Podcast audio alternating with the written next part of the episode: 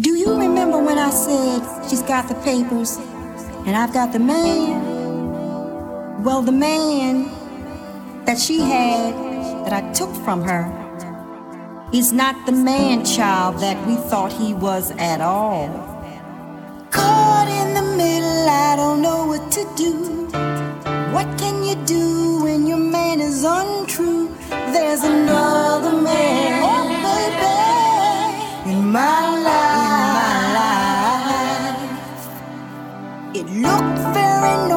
till I open my eyes. Man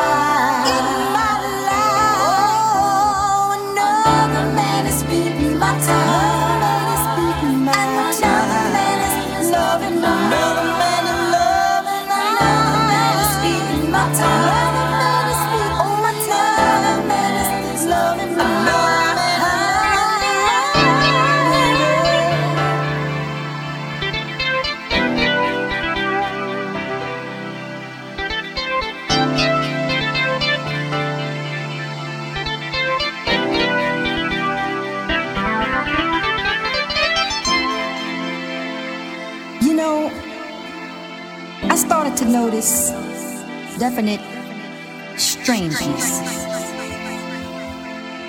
There was no sameness.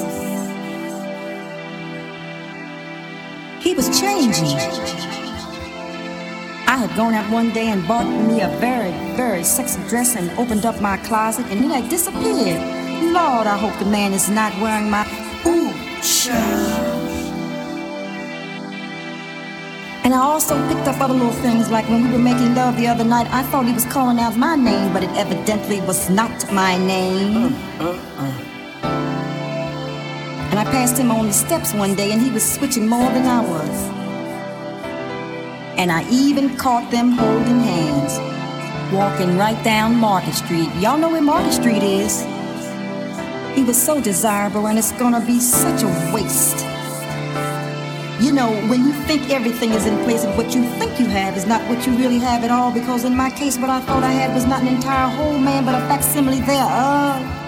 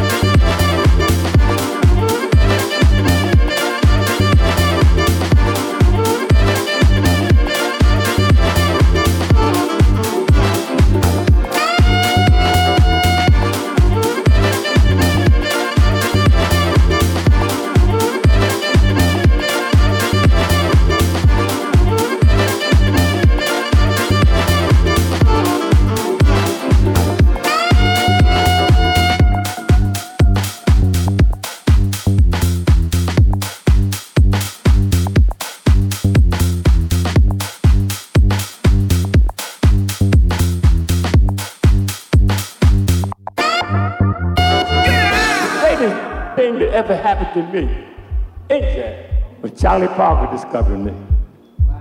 And to be able to sing with Charlie Parker at 16, sing Stella by Starlight. And he said, I, you know, I asked him one time, because I always like to be American. He always would take the papers and put it inside pocket. And soon as we bust out on the start, when he play horn.